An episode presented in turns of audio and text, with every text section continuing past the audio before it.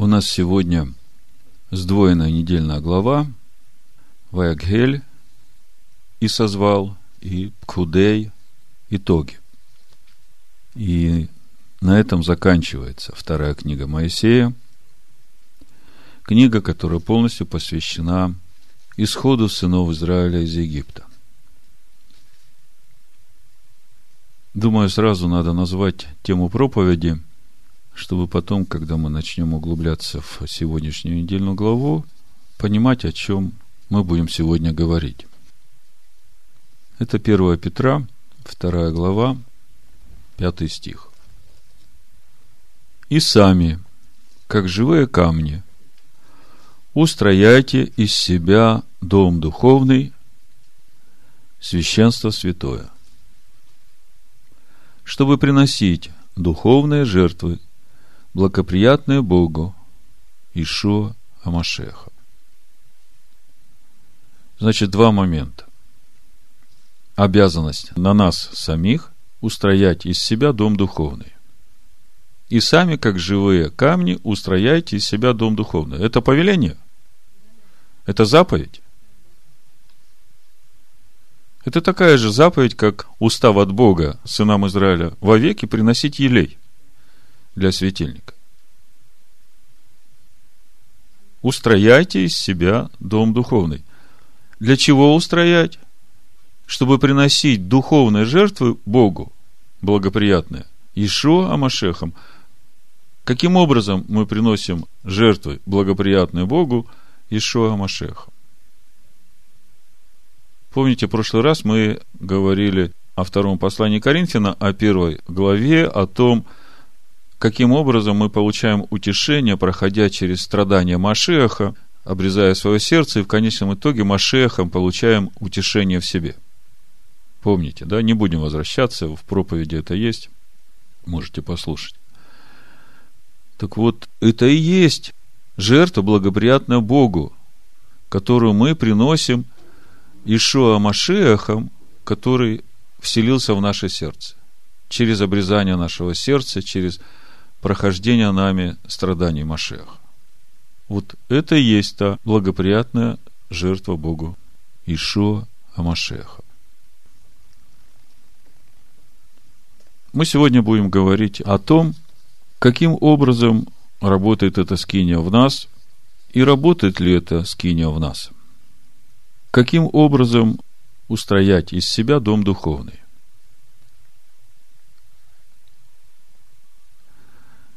Давайте откроем нашу сегодняшнюю отдельную главу и начнем смотреть, для чего созвал Моисей народ и какой главный итог, чем заканчивается все.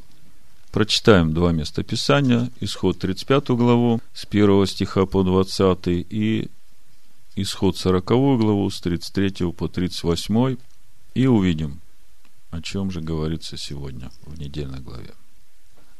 35 глава, первый стих, и созвал Ваягхель. И созвал Моисей все общество сынов Израилевых и сказал им, вот что заповедал Господь делать. Шесть дней делайте дела, один седьмой должен быть у вас святым, суббота покоя Господу. Всякий, кто будет делать в нее дело, предан будет смерти. Не зажигайте огня во всех жилищах ваших в день субботы. И сказал Моисей – всему обществу сынов Израилевых, вот что заповедал Господь. Сделайте от себя приношение Господу. Каждый по усердию пусть принесет приношение Господу. Золото, серебро, медь, шерсть голубого, пурпурного и червленого цвета, и весон, и козью шерсть, кожи барани красные, кожи синие, и дерево сетим, и елей для светильника, и ароматы для елея помазания, и для благовонных курений – камень оникс и камни вставные для эфода и наперстника, и всякий из вас мудрый сердцем, пусть придет и сделает все, что повелел Господь. И дальше идет перечисление всего, что повелел сделать Господь. И написано, 21 стих, «И приходили все, которых влекло к тому сердце, и все, которых располагал дух, и приносили приношение Господу для устроения скини собрания и для всех потребностей ее, и для священных одежды. И приходили мужья с женами, и все по расположению сердца своего приносили кольца, серьги, перстни и так далее. Это начало главы Ваягель и созвал. И прочитаем сразу конечный итог Пкудей, исход 40 глава с 33 по 38 стих. «И поставил двор вокруг скинии жертвенника, и повесил завесу в воротах двора. И так окончил Моисей дело. И покрыло облако скинию собрания, и слава Господня наполнила скинию, и не мог Моисей войти в скинию собрания, потому что осеняло ее облако. И слава Господня наполняла скинию. Когда поднималось облако от скинии, тогда отправлялись в путь сына Израилева во все путешествие свое. Если же не поднималось облако, то и они не отправлялись в путь, доколе оно не поднималось. Ибо облако Господне стояло над скинью днем, а огонь был ночью в ней, пред глазами всего дома Израилева, во все путешествие их. Главный вопрос. Почему с того момента, как Моисей сошел с горы со скрижалями, с прощением, с обновленным заветом, почему Дух Божий сразу не вернулся в стан? Почему нужно было еще целых полгода на строительство скини? Скиния строилась 70 дней. И потом еще ожидание почти три месяца. До тех пор, пока первого Ниссана в восьмой раз Моисей собрал скинию, и Дух Божий сошел на скинию и вернулся в стан. Мы сейчас подробно разберем все, как это происходило. И разберем именно для того, чтобы понять суть того, что происходит в Новом Завете. Потому что события Нового Завета, они в точности соответствуют тому, что происходит здесь. И когда мы поймем, почему для одного Дух Божий сразу был в нем, другим Бог дал Духа Своего, чтобы они устрояли скинию, и у них было помазание и разумение того, как строить скинию, а для третьих Дух Божий вернулся в стан только первого Ниссана, когда была уже поставлена скиния. Вот он, первый вопрос, на который нам надо получить ответ. И второй вопрос, что нам нужно понять – и увидеть сошествие Духа Святого, Духа Божьего на скинию, на стан. Это конец пути Израиля в землю обетованную? Или это только начало пути? Вот это важно увидеть, что сошествие Духа Божьего, возвращение Духа Божьего в стан, это не конец пути. Если перевести это на язык Нового Завета, это момент, когда каждый уверовавший в Бога через Машеха Иешуа, получивший рождение свыше и Духа, свою скинию, которая внутри него родилась, это не конец пути, а это только начало пути. И через это еще один момент, который нам надо всем увидеть, в чем же тогда предназначение самой скинии, в которой Дух Божий присутствует для всего народа Израиля – которого теперь Бог ведет Духом Своим в обетованную землю со всеми стоянками, как мы знаем, их всего 42. В чем изначально было предназначение этой скинии, когда Бог сказал, пусть построят мне скинию, и я буду обитать среди них. Главное предназначение скинии, чтобы Бог обитал среди них. И написано «бетохем» в них. Это первый момент. А второй момент, каким образом скиния обеспечивала вот это присутствие Всевышнего постоянно в народе. То есть мы через это увидим суть служения этой скинии, суть служения той скинии, которая в нас, и той жертвы, которая в нас есть совершенно. Скажите, каким образом вот это служение в скинии обеспечивало присутствие Всевышнего Бетохим среди них – да все служение в скине, начиная с жертвенника всесожжений, как его называют, кровавого жертвенника, потому что там приносились жертвы за грех, и вся кровь изливалась в основание жертвенника. Начиная именно отсюда и до самого святого святых, все служение, оно было как раз посвящено именно тому, чтобы присутствие Бога все время сохранялось в стане, в народе. То есть, если кто-то теряет присутствие Духа, то у него есть всегда возможность прийти к священнику, исповедать свой грех, э, принести эту жертву. А у нас первосвященник Машех, и жертва у него совершенная. И через эту жертву получить прощение, пройти через умывальник. Ему надо умыться в этой воде, которая есть Слово. И ему надо увидеть себя, какой он есть, чтобы видеть, что омывать. И Слово, и зеркало. И Слово для нас зеркало, какие мы должны быть. И если мы в сердце своем смотрим на это Слово и видим, где мы не соответствуем, вот здесь вот надо омываться, вот здесь надо это слово получить, чтобы омыться этим словом, чтобы избавиться от своего и принять это слово. Вот это будет очищение, омытие. И тогда уже входишь в присутствие Всевышнего, наполняться Его Духом и общаться с Ним. Так вот, первый момент мы увидели, что рождение свыше или сошествие Духа – это не конец пути, а только начало. И второй момент – весь путь через пустыню, весь путь в обетованную землю именно обеспечивало присутствие Духа Бога в стане, вот это скиния. Это чтобы нам понимать, каким образом храм Бога, который в нас, работает, для чего он служит, и какое его главное назначение и предназначение. И мы видим, что на всем этом пути две вещи, которые выполнялись через служение скинии. Во-первых, происходило очищение народа от греха, и во-вторых, шел процесс духовного роста через познание Слова Божьего. И через это Дух Божий все больше и больше укореняется в каждом из нас, как мы читаем Ефесянам в 3 главе. Но это так вот предпосылки того, что есть в сегодняшней недельной главе, и мы, разбирая сегодняшнюю недельную главу, получим понимание многих вещей, о которых мы читаем в Новом Завете. Для чего это и как это должно происходить в нас. Ну, давайте все по порядку. Значит, несколько слов о том, что было до вот этих событий, о которых мы читаем в этой недельной главе, чтобы выстроить всю эту схему и увидеть логику событий Нового Завета, как это происходит в Новом Завете. Начинается все с того, мы помним, что народ пришел к горе Хариф на 50-й день после выхода из Египта. Бог спускается на гору, объявляет свой завет, десятисловие, и во время того, как Бог говорит этот завет, народ испугался, подходит к Моисею, говорит, пусть Бог с нами больше не говорит. И Бог просит Моисея подняться на гору, объясняет Моисею основу завета, Моисей тут же спускается, и заключается на основании этих слов, десятисловия, этих разъяснений, которые Бог дал Моисею, заключается завет между народом и Богом. И как вы знаете, это очень важно, чтобы вы это увидели. В заключении этого завета участвует весь народ.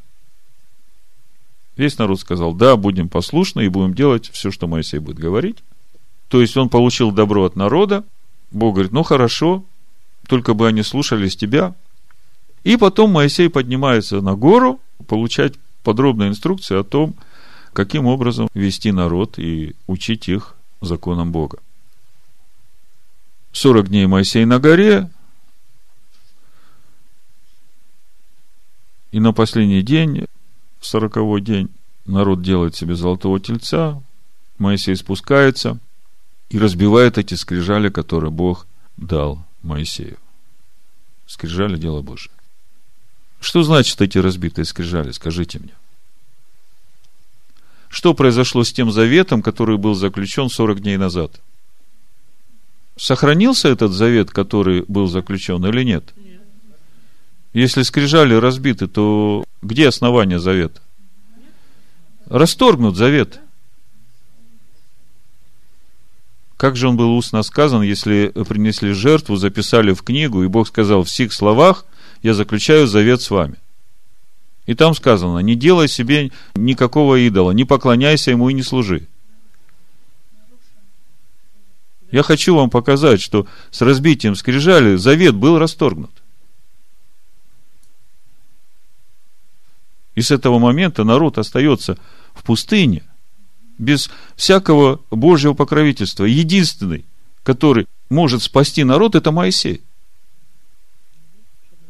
И Моисей начинает молиться и просить Бога за народ, и Бог говорит Моисею, значит, делай вторые скрижали, в прошлый раз мы об этом подробно говорили, поднимайся ко мне, и я напишу на этих скрижалях тот же самый завет, который был уже заключен. И вот здесь вот э, несколько нюансов, на которые я хочу обратить ваше внимание, чтобы увидеть аналогию с тем, что происходит э, в Новом Завете. То есть, основа завета десятисловия. Этот завет расторгнут по причине греха Золотого Тельца. И этот завет был заключен со всем народом. Еще один нюанс, на который надо обратить внимание. С того момента, как были разбиты скрижали, присутствие Бога ушло из стана. Моисей берет свой шатер, ставит за станом. И всякий раз, когда он выходит за стан молиться в скинию собрания, присутствие Бога спускается на эту скинию. То есть, единственный человек, который сохранил общение со Всевышним, это Моисей. И Моисей молится Всевышнему, просит о прощении, и Бог говорит, хорошо, кого помиловать, помилую, кого пожалеть, пожалею. И вот тут вот хочу обратить, значит, ваше внимание на два момента. Ну, давайте прочитаем, как это было. 33 глава, 7-11 стих, когда Моисей выходит за стан. Это важные моменты в понимании всего, что происходит. Написано, Моисей же взял и поставил себе шатер вне стана, вдали от стана, и назвал его скинию собрания. И каждый ищущий Господа приходил в скинию собрания, находившуюся вне стана. И когда Моисей выходил к скине, весь народ вставал, и становился каждый у входа в свой шатер и смотрел вслед Моисею, доколе он не входил в скинию. Когда же Моисей входил в скинию, тогда спускался столб облачный и становился у входа в скинию, и Господь говорил с Моисеем. И видел весь народ столб облачный, стоявший у входа в скинию, и вставал весь народ, и поклонялся каждый у входа в шатер свой. И говорил Господь с Моисеем лицом к лицу, как бы говорил кто с другом своим. Ну, здесь я останавливаюсь. Значит, э, первый момент мы видим, что присутствие Бога ушло из стана. А главный вопрос у нас какой? Почему присутствие Бога сразу не вернулось в стан после того, как Моисей спустился со вторыми скрижалями? Давайте смотреть, давайте посмотрим на то, какой завет Бог заключает или каким образом обновляется этот завет который Бог заключает с Моисеем и с Израилем. Это очень важно увидеть. Почему важно увидеть? Вот я у вас спрошу, а Новый Завет с кем заключен? Ну, давайте по-другому. Новый Завет сейчас заключен? Да. А с кем заключен?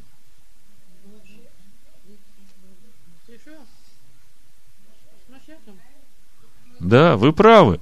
Новый Завет заключен между Иешуа Машехом и Богом. А мы каким Богом здесь? С нами заключен Новый Завет или нет? Да. А каким образом с нами заключен Новый Завет? Через Машеха. Если мы находимся в Машехе Иешуа, то мы находимся вот в этом завете, который Бог заключил с Машехом Иешуа. Мы в послании евреям в 9 главе, давайте откроем, читаем, что Машех Иешуа, значит, сейчас является ходатаем Нового Завета. И потому он есть ходатай Нового Завета, дабы вследствие смерти его, бывший для искупления от преступлений, сделанных в Первом Завете, призванные к вечному наследию, получили обетованное. Смотрите, а чем Моисей сейчас собирается заниматься? Иешуа сейчас вот здесь ходатай за всех нас, Нового Завета – Давайте же посмотрим, каким образом заключается этот обновленный завет с Моисеем, и тогда через это мы многое поймем из того, что происходит в Новом Завете, вот в служении Машеха сейчас за нас, как ходатая. И через это мы увидим, насколько важно нам быть в Машехе Иешуа. Потому что если мы выпадаем из него, мы выпадаем из завета с Богом. Значит, самое важное нам понять, в чем суть завета, который Бог заключает с Моисеем. Помните, здесь же в 33 главе Исход, с чего все начинается? Моисей говорит Господу, 12 стих, Исход 33 глава. Вот ты говоришь мне, веди народ сей, а не открыл мне, кого пошлешь со мной, хотя ты сказал, я знаю тебя по имени, и ты приобрел благоволение в очах моих. Итак, если я приобрел благоволение в очах твоих, то молю, открой мне путь твой, дабы я познал тебя, чтобы приобрести благоволение в очах твоих, и помысли, что сии люди – твой народ. Значит, о чем Моисей молится? Он молится, просит Бога, чтобы Бог открыл Моисею тот путь, по которому ему надо идти, чтобы познать Всевышнего, и молится об Израиле, чтобы сам Моисей был способен вести народ этим путем. Видите, какая связь? Еще раз. Моисей просит Бога открыть ему путь, чтобы Моисею познать Всевышнего. И дальше Моисей просит за народ, Речь-то идет о том, чтобы народ вести в обетованную землю. И Бог перед этим говорит, что я, Моисей, от тебя сделаю другой народ, а этот уничтожу. А Моисей говорит, нет, Господи, тогда что подумают египтяне и все народы, что ты не справился с этим народом, что ты не смог сделать то, что обещал? Поэтому ты открой мне путь, и этот народ тоже приведи туда же. В этом суть молитвы Моисея. Бог говорит Моисею, сам я пойду и веду тебя в покой. И мы разбирали подробно, что здесь Бог говорит. Бог говорит, лицо мое пойдет и вселится в тебя, и через это ты обретешь мой покой. Это то, что мы читаем уже в Новом Завете.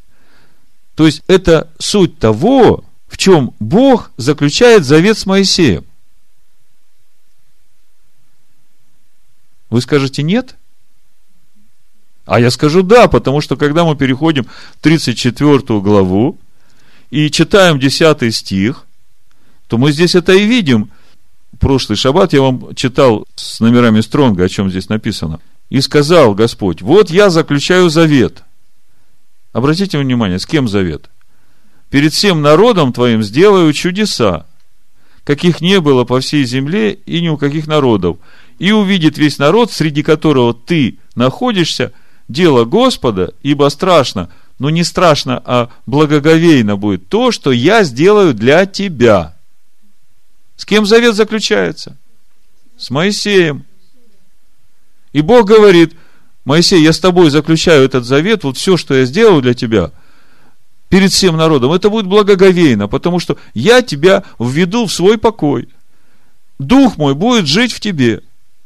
И весь твой народ увидит, и возревнуют, они будут все этого хотеть. И те, которые возревнуют, тех я тоже буду вести этим путем. Потому что заканчивается весь этот разговор о завете в 34 главе, 27 стих. «И сказал Господь Моисею, запиши себе слова сии, ибо в всех словах я заключаю завет с тобою и с Израилем». То есть, сначала Бог заключает завет с Моисеем о том, что введет его покой – и этот завет я заключаю с тобой и с Израилем. Что значит с тобой и с Израилем? То есть, с тобой, Моисей, и с теми, которые будут с тобой всем сердцем. Вот она суть этого завета, который Бог заключает на горе. А теперь смотрите, мы говорили, что первый завет заключен был, участвовал весь народ. Я сейчас об аналогии говорю Нового Завета, который заключает Иешуа. По сути, он не новый. Это речь об этом же, вот о том, о чем сейчас Бог с Моисеем говорит. И именно жертва Иешуа искупает все грехи Первого Завета, чтобы это пришло в Израиль. Понимаете? Так вот, особенность заключения этого обновленного завета. Если Первый Завет участвовал весь народ в заключении завета, все сказали, да, принимаем, будем послушны, будем делать, да, и Моисей всех окропил, то здесь этот завет заключается там, на горе. А на горе там, э, кроме Моисея и Бога, никого нет. И Бог заключает этот завет с Моисеем, Моисей спускается с новыми скрижалями, и Бог говорит, вот этот завет, он с тобой и с Израилем, то есть с теми, которые в тебе будут. И теперь мы понимаем, каким образом заключен новый завет, о котором мы говорим, в Машехе Ишу. И почему Ишуа Машех теперь ходатай Нового Завета, так же, как и Моисей был ходатаем. Только теперь жертва Машеха, она гораздо лучше, чем жертва тельцов и козлов. И то, что сделал Ишуа Машех для нас, это обеспечило схождение Духа Божьего не просто в скинию, которая была построена теми, кто расположил сердце свое строить. Вы заметили этот момент? Теперь, благодаря жертве Машеха, Дух Божий сходит в скинию в сердце каждого принявшего Ишуа Машеха. То есть, мы смотрим на эту недельную главу, как все это развивается, и мы начинаем больше понимать, что же в Новом Завете обо всем этом говорится. То есть, это не есть что-то новое. Об этом мы читаем в Торе, и читая в Торе, мы видим, каким образом это все происходит. И вот мы подошли к главному моменту. Ну, короткий итог. Суть завета была в том, что я введу тебя в покой. И я введу в покой не только тебя, но и весь Израиль. То есть все, которые в тебе. Это первый момент. А второй момент, Бог говорит, запиши эти все слова и делай вот все, что я тебе сказал. И если мы прочитаем всю 34 главу, мы увидим, что это же самое Бог и говорил до того, как народ сделал золотого тельца. Слова те же самые. Ну, о чем я говорю? Написано, сохрани повеление, которое я тебе повелеваю ныне. Изгони, значит, всех идолопоклонников, не ступай с ними союз, жертвенники их разрушь, праздники мои соблюдай. То есть, есть взаимные обязательства. Бог говорит, я введу тебя в покой, но ты соблюдай все эти слова, ты и весь Израиль. Понимаете, взаимные обязательства какие. Если Иешуа теперь ходатай Нового Завета, и он своей жертвой искупил все грехи Первого Завета, и ходатай для того, чтобы все обетования, которые Бог дал, чтобы они пришли в Израиль, я в прошлый раз говорил, что Первый Завет он ведь не отменен. Это суть самого завета Бога с человеком. Это десятисловие, и оно какое было в Первом Завете, оно то же самое в обновленном Завете с Моисеем, и оно то же самое э, в Новом Завете, о котором Иешуа сейчас ходатай за нас. Вся суть в том, чтобы нам войти в этот покой, в который Бог ввел Моисея. Вся суть в том, чтобы этот покой стал жить в нас. Вся суть в том, чтобы вот эта скиния Бога была настоящей в нас, и присутствие Бога было постоянным в нас. Хорошо, этот момент как бы мы поняли. Вот несколько мест для подтверждения того, о чем я говорю. То есть есть взаимная ответственность. Бог говорит, я введу вас спокойно, но ты делай то, что я тебе говорю. Скажите, если мы не будем делать то, что Бог говорит, будет ли Он вводить нас в покой? Нет, это естественно, да? И вот в Новом Завете мы читаем об этом же в послании Римлянам в 8 главе.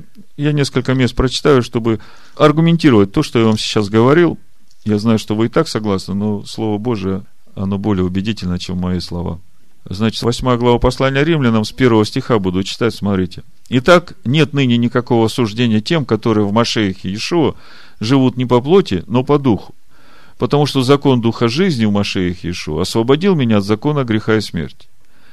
Как закон, ослабленный плотью, был бессилен – то Бог послал Сына Своего в подобие плоти греховной за грех и осудил грех во плоти, чтобы оправдание закона исполнилось в нас. Скажите, оправдание какого закона?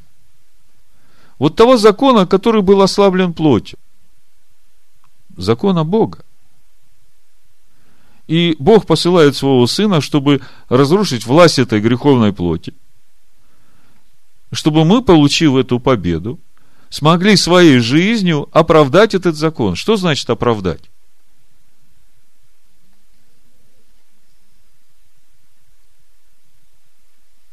Но это же очень просто. Когда я живу по закону Бога, не согрешая, то я этим свидетельствую, что закон Бога – это хорошо. И по нему можно жить. И это не проблема.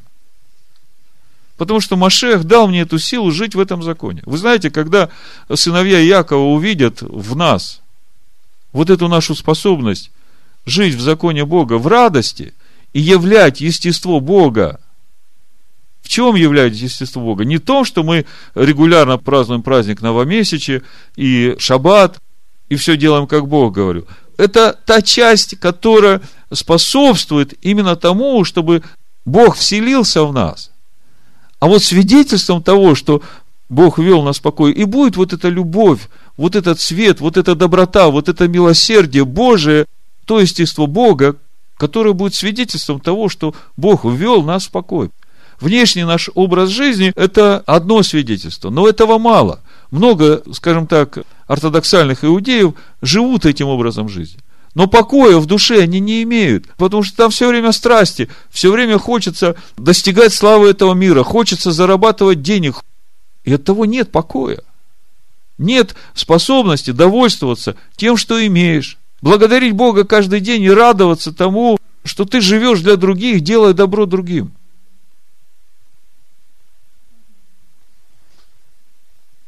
Так вот, Ишо в пятой главе Матвея говорит в 20 стихе, если праведность ваша не превзойдет праведности книжников и фарисеев, то вы не войдете в Царство Божие.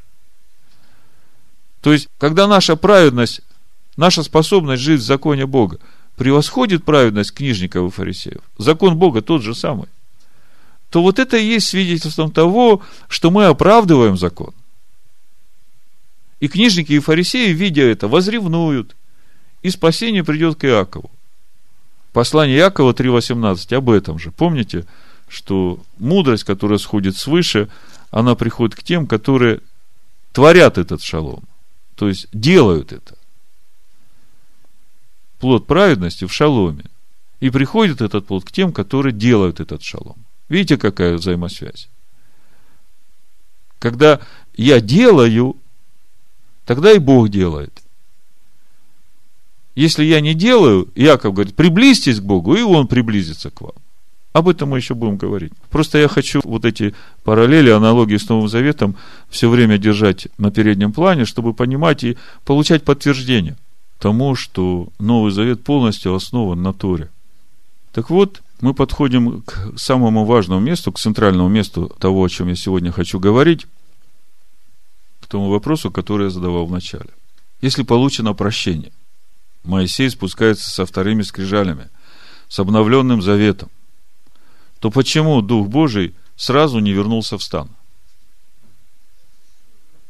Хотя при этом Дух Божий был с Моисеем, и мы читаем дальше, Бог помазывает Духом Своим Василиила, Агалиава и всех мудрых сердцем – и дает им разумение устроять это святилище. Э, вы представьте, Бог помазывает мудростью своей настолько этих людей, что они не только в разуме и в душе понимают, как это делать. В руках даже помазание есть, как это руками все делать. То есть, это такое проникновенное помазание этих людей, можно сказать, до кончиков пальцев.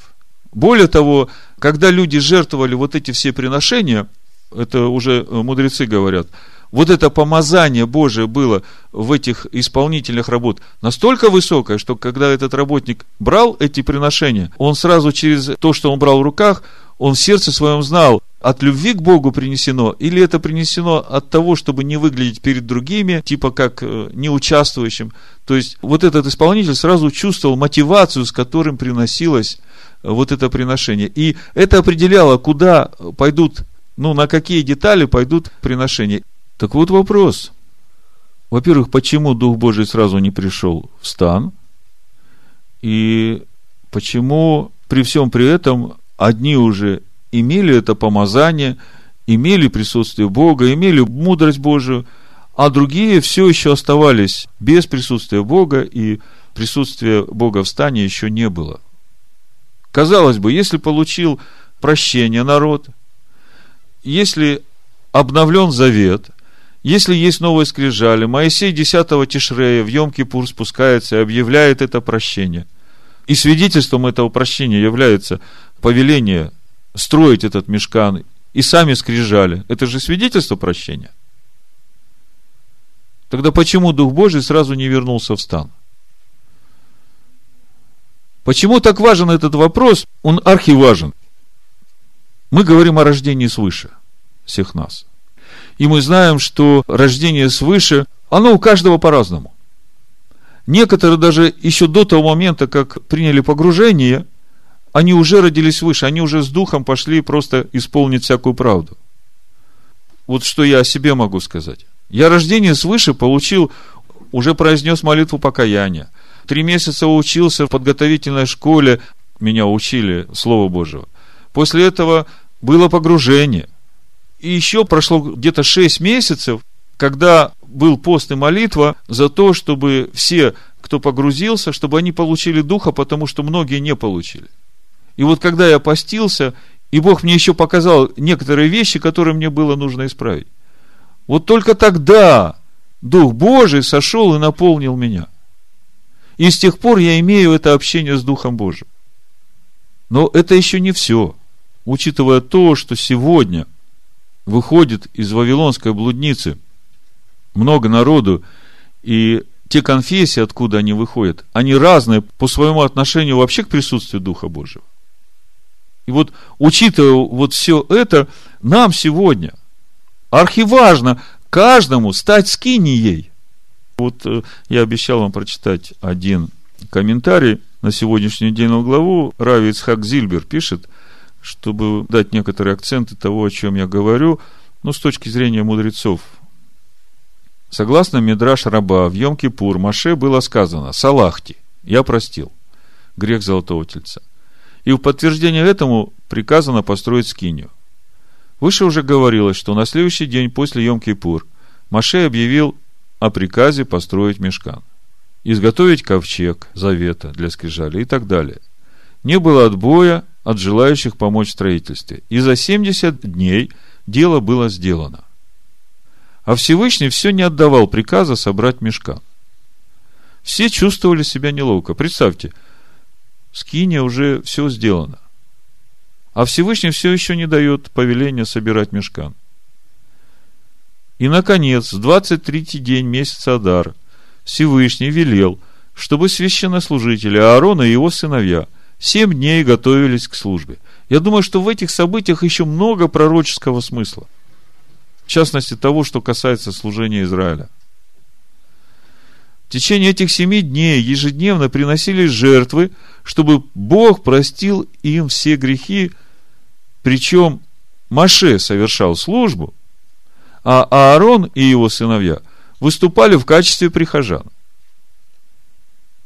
Представьте, такое на виду у всего Израиля 12 колен происходят какие-то странные события.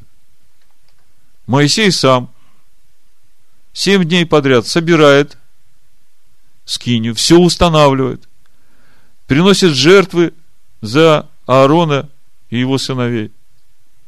И к вечеру все разбирает, и семь дней подряд, с 23 по 30 продолжает разбирать и собирать. И в каждый из этих семи дней Маше должен был собирать мешкан, вносить туда ковчег завета, стол, жертвенник и светильник, потом приносить жертвы, зажигать лампады светильника, совершать воскурение – а потом разбирать мешкан, чтобы на завтра собрать его снова. На восьмой день Маше собрал мешкан уже навсегда, то есть до следующего перехода в пустыне, и в этот день к священнослужению приступил Аарон и его сыновья. И этот восьмой день был первого Ниссана. Первого Ниссана Дух Божий вернулся в стан Израиля. Поэтому я вам сегодня говорил, что у нас этот праздник Новомесяча очень важен. И мы будем поститься и молиться, чтобы все, которые у нас в общине, все, которые услышали этот призыв выйти из Вавилонской блудницы, чтобы все они были храмом, наполненным Духом Бога. Потому что по многим причинам человек может оставаться без Духа Божьего – Скажите, какой смысл носить скинию, если там нет присутствия Духа Божьего? Нет смысла, правда? А скажите, а возможно такое, что носишь скинию, а Духа Божьего там нет? Я вам скажу еще больше. Возможно даже такое, что ты думаешь, что ты носишь скинию Бога, что ты думаешь, что там живет Бог, а на самом деле ты носишь скинию Молоха, и живет там религиозный дух – вот я вам прочитаю Деяния, седьмую главу, чтобы удостоверить вас в этом и показать, насколько важно для нас вот это служение. Насколько важно для каждого из нас быть скини, которая живая, которая работает. Давайте книгу Деяния откроем, седьмую главу, 41 стих. «И сделали в те дни тельца, и принесли жертву идолу, и веселились перед делом рук своих. Бог же отвратился и оставил их служить воинству небесному, как написано в книге пророков. Дом Израилев, приносили ли вы мне заколение жертвы продолжение сорока лет в пустыне? Вы приняли скинию Молохову и звезду Бога вашего Римфана, изображение, которое вы сделали, чтобы поклоняться им, и я переселю вас далее Вавилона. Смотрите, здесь речь идет о Доме Израиля. Здесь речь идет о тех, которые участвовали в строительстве Скинии. И большая часть из них, при всем при этом, осталась со Скинией Молоха. А дальше написано, Скиния свидетельства было у отцов наших в пустыне, как повелел говоривший Моисею сделать ее по образу им виденному. Скажите, сколько скиней было в пустыне? Одна. Скиния в пустыне была одна. Но почему-то для одних она была живой скинией, в которой Бог жил, а для других она была скинией Молоха, со звездой Бога Римфана и со всеми последствиями идолопоклонства. Теперь вы начинаете понимать, почему Дух Божий сразу не сошел после того, как Моисей спускается со скрижалями с горы. Два места, которые я хочу вам прочитать. Ну, Деяния, 26 глава для начала, поскольку мы тут в Деяниях уже были. 26 глава, с 17 по 20 стих. Ну, прежде чем я это прочитаю, вы открывайте себе. Я вам напомню, о чем был разговор у Моисея с Богом, когда речь шла об обновлении завета – и о том, что Бог ведет Моисея в покой и Израиль. Помните, Бог сказал такие слова в 19 стихе 33 главе. «Я проведу перед тобою всю славу мою и провозглашу имя Аданая пред тобою, и кого помиловать, помилую, и кого пожалеть, пожалею». Скажите, с чем связано помилование и с чем связано пожаление? Есть какие-то определенные критерии, по которым Бог определяет, кого помиловать, да, и кого пожалеть. И суть этих критерий мы можем найти в имени самого Всевышнего, как мы говорили, что центральное место всех писаний, 3-4 глава, где Бог раскрывает свою сущность. И он говорит, что я очищаю раскаявшегося и не очищаю не раскаявшегося. И именно поэтому Моисей пал на колени перед Всевышним и начал просить прощения и очистить и вести народ – если посмотреть любой перевод, хоть латышский, хоть синодальный, хоть украинский, хоть какой, вы нигде даже не увидите этих слов «очищаю раскаявшегося» и «не очищаю не раскаявшегося». Вы знаете, просто жалко, что люди настолько исказили Писание, что даже имя Всевышнего, сущность его, исказили.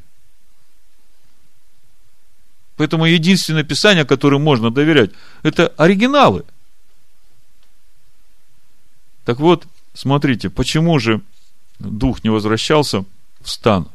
Все определяют сердца людей, и я уже говорил, одни уже получили духа до водного крещения в Новом Завете, когда мы.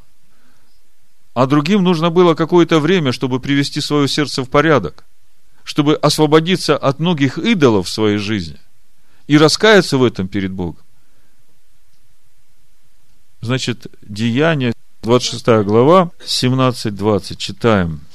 Значит, апостол Павел рассказывает царю Агриппе о том, как его встретил Машех и что он ему сказал.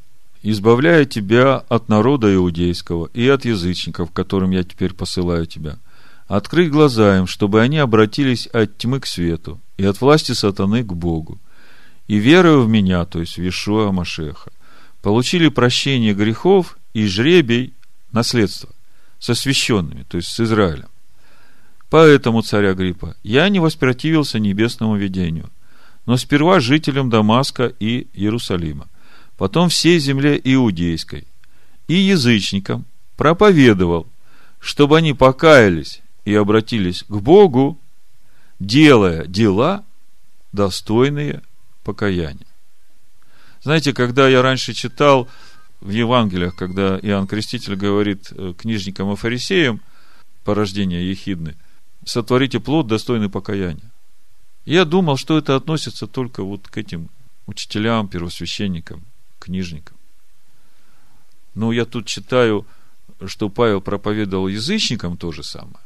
И всему народу, всем. Покайтесь, обратитесь к Богу и делайте дела, достойные покаяния.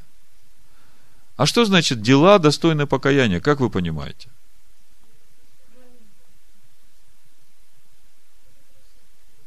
Не возвращаться к тому, что делал.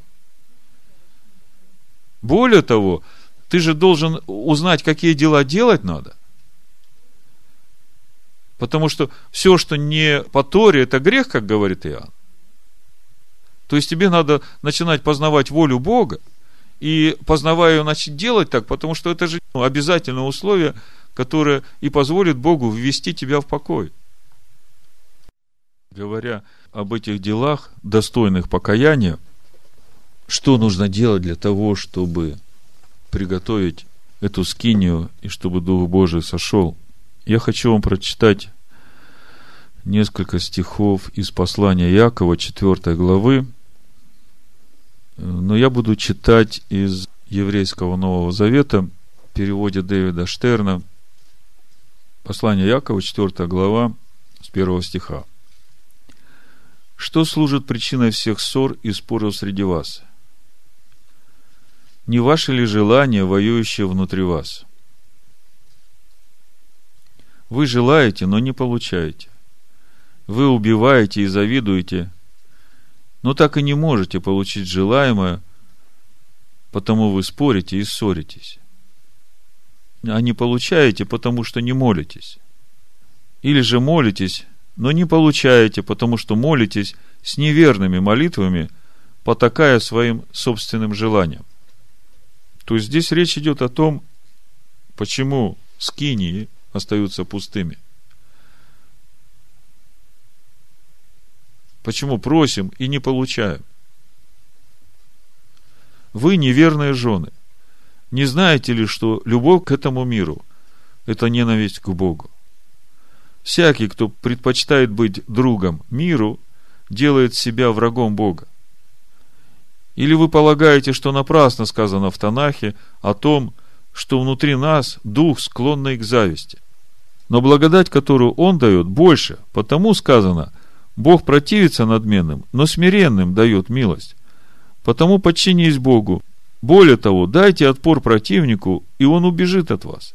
Приблизьтесь к Богу, и он приблизится к вам.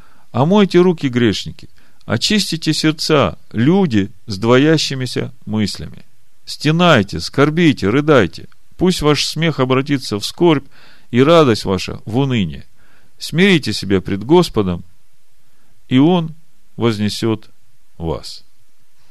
Так вот, одна из причин, почему после покаяния, крещения в имя Ишуа Машеха, люди все еще остаются без Духа Божьего, это отсутствие дел, достойных покаяния. Более того, я вам скажу, что сегодня, выходя из Вавилонской блудницы, мы же выходим из э, греха и идолопоклонства. Потому что все служение, в котором мы находились, это служение идолам. Начиная от поклонения всяким святым и заканчивая праздниками, которые придумали человеки, отказавшись от праздников Божьих. Это же от всего этого надо отречься. Более того, те учения и доктрины, которые вложили в нас, в каждой конфессии своей, они тоже стоят преградами для того, чтобы Дух Божий начал двигаться в нас, чтобы Дух Божий начал говорить через нас, чтобы нам находиться в общении со Всевышним. От этого всего надо отказаться и стать снова, заново перед Всевышним, как ребенку. Заново познавая Слово Божие и имея жажду к общению к Нему внутри себя. Помните, Павел говорит, а я думаю, я имею Духа Божьего. То есть присутствие Духа Божьего в человеке это такой тонкий нюанс, о котором может знать только сам человек. Вот несколько мыслей, но это мой опыт, которым я хочу поделиться с вами. Как определить, живет Дух Божий во мне или нет? Значит, э, первый момент, я уже говорил на предыдущих служениях, вот тот момент, где твоя душа ищет покой. Твоя душа может искать покой в любимой передаче, во вкусной еде, в каких-то удовольствиях для себя. 61-й псалом царь Давид пишет. Псалом Давида, начальнику хора Дифумова. Только в Боге успокаивается душа моя, от Него спасение мое. Только Он, твердыня моя, спасение мое, убежище мое, не поколеблюсь более. Успокаивается ли твоя душа в Боге? Вот когда тебе тяжело, когда ты чувствуешь давление, когда ты потерял покой, где ты ищешь этот покой? Второй момент. Ощущаешь ли ты боль в своей душе в тот момент, когда ты разгневался, рассердился, другими словами, когда ты уничижил, огорчил Духа Божьего, и Он отступил от тебя, ощущаешь ли ты боль в своей душе, когда это произошло? Ощущаешь ли ты ее? Или не ощущаешь? обозвал кого-то, толкнул кого-то, подумал о ком-то плохо, сказал какое-то слово, сам разгневался, из тебя как с гуся вода. Если так, то проблема. В тебе нет Духа Божьего. В Ефесянах в 4 главе 30-31 стих написано «Не оскорбляйте Святого Духа Божьего, которым вы запечатлены в день искупления – всякое раздражение, и ярость, и гнев, и крик, и злоречие со всякую злобою да будут удалены от вас. Вот я по себе знаю, когда в день злой я не удержался и позволил себе сказать какие-то неправильные вещи, вы знаете, я потом места себе не нахожу. У меня внутри все болит. Я готов раскаяться, я готов просить прощения, готов поститься, только бы вернуть вот это состояние как в 50-м псалме говорит, не отними духа своего от меня, пусть дух твой вернется и наполнит сердце мое. Вот если ты переживаешь вот эту утрату, то радуйся. Твоя скиния живая. Если ты не реагируешь на это, если тебе без разницы, ну ладно, в следующий раз по-другому поступлю, и у тебя внутри ничего не болит, то у тебя большая проблема – Максимум что-то есть, это пустая скиния с религиозным духом.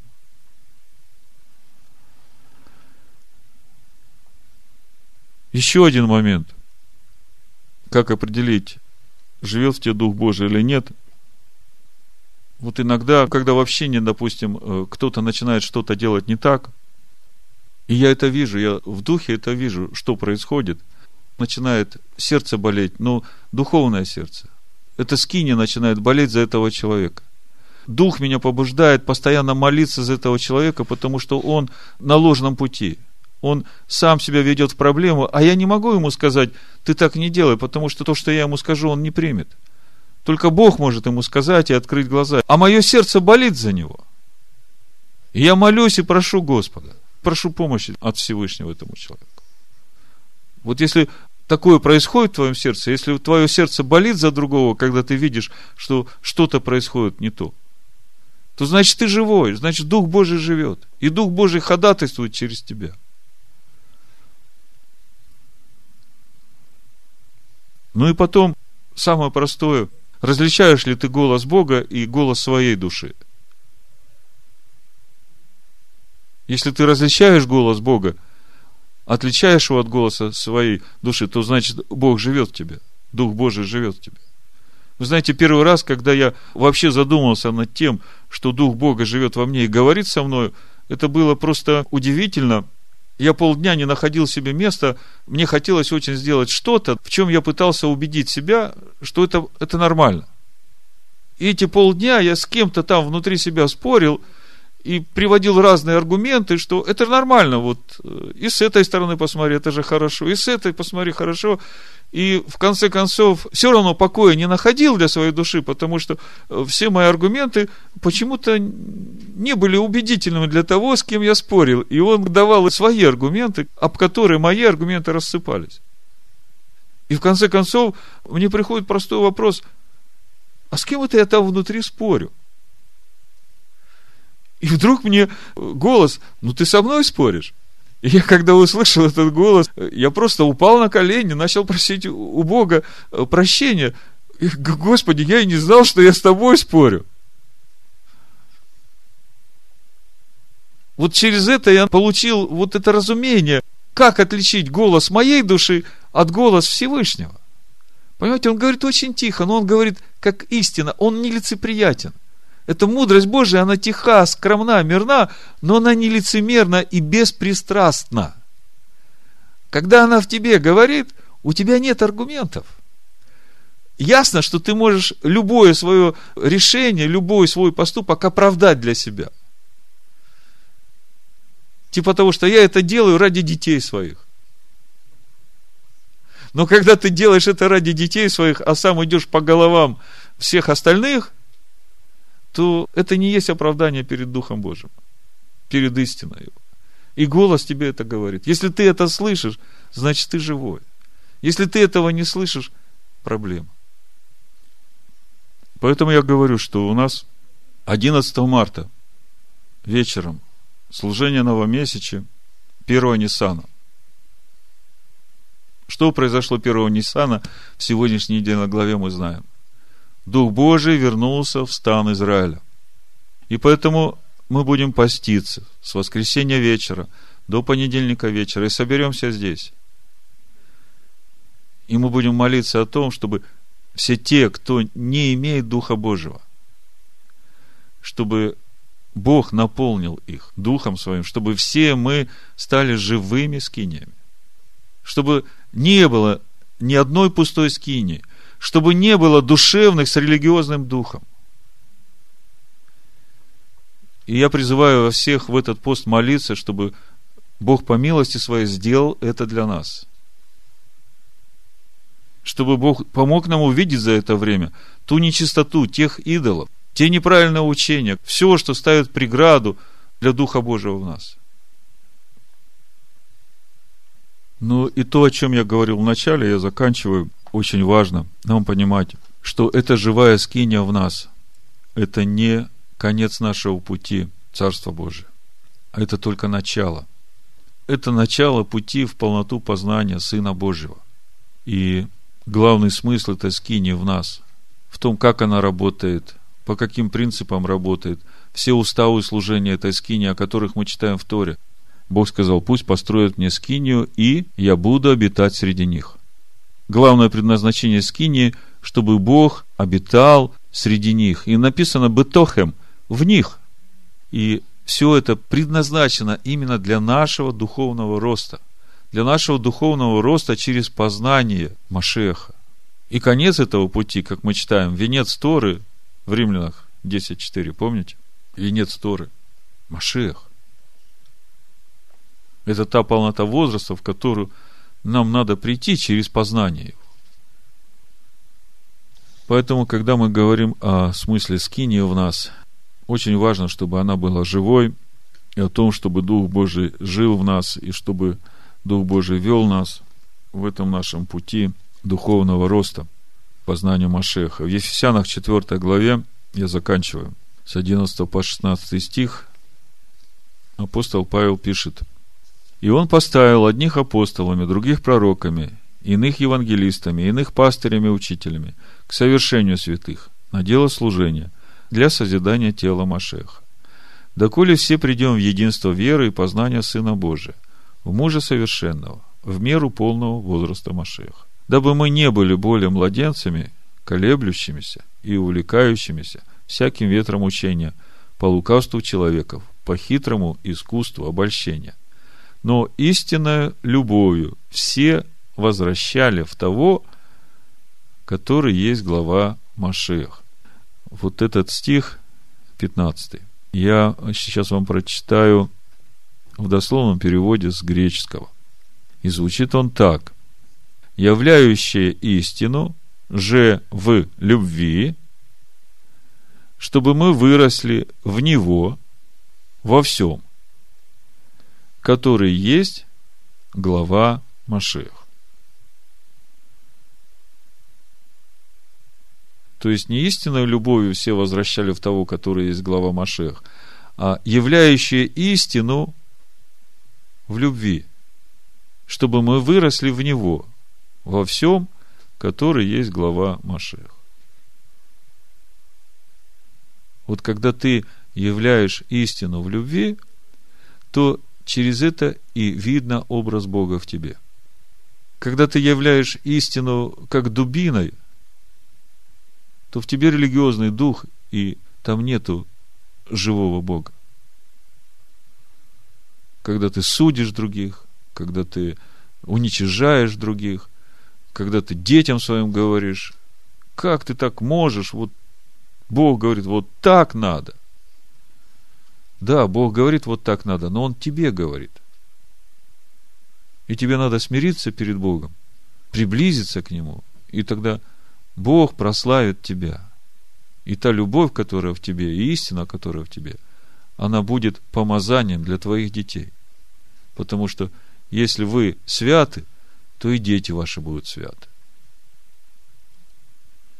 Из которого все тело, составляемое совокупляемое – посредством всяких взаимно скрепляющих связей. При действии в свою меру каждого члена получает приращение для созидания самого себя в любви.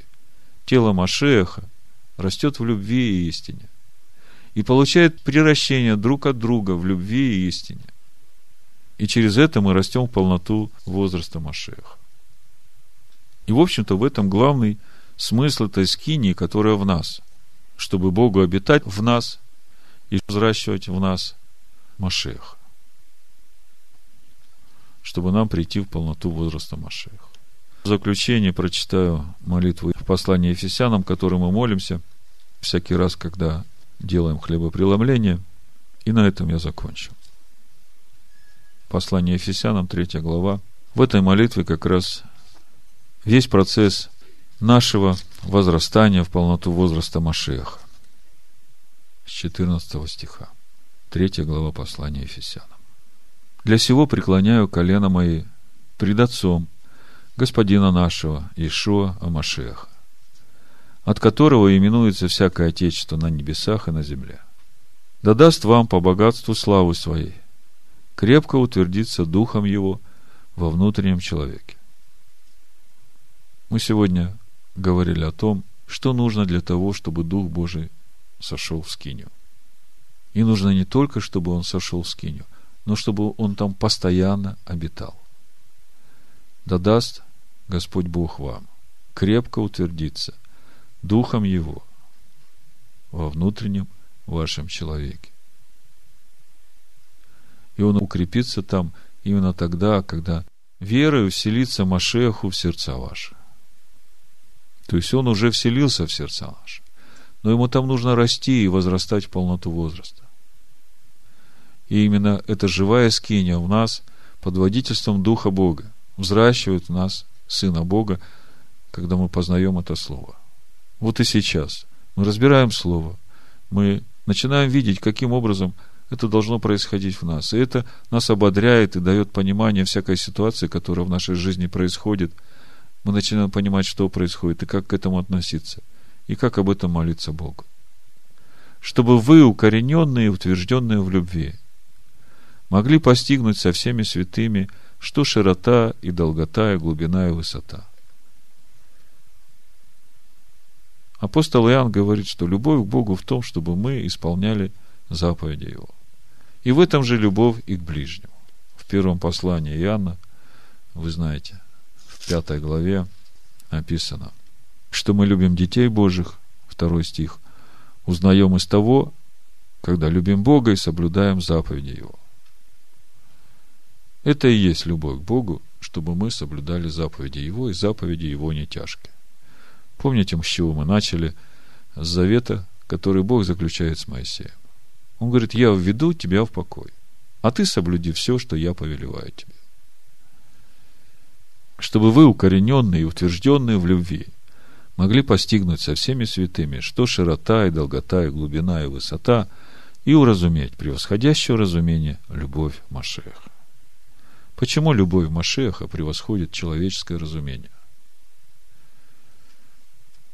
Потому что человеческое разумение не может понять, как это так можно себя полностью пожертвовать ради Бога, ради ближнего. А Ишуа говорит, любите друг друга, как я вас возлюбил. Ишуа отдал свою жизнь за каждого из нас. И он теперь ожидает проявления такой же любви от нас к нашим ближним. И уразуметь превосходящее разумение любовь Машеха, дабы вам исполниться всею полнотою Божию. То есть, когда мы умрем для себя полностью, вот тогда мы и исполнимся всею полнотою Бога. А тому, кто действующий в нас силою, может сделать несравненно больше всего, чего мы просим или о чем помышляем, тому слава в общине его в церкви, в Машехе Иешуа, во все роды, от века и до века. И весь народ сказал Амин. Амин. Амин. Амин.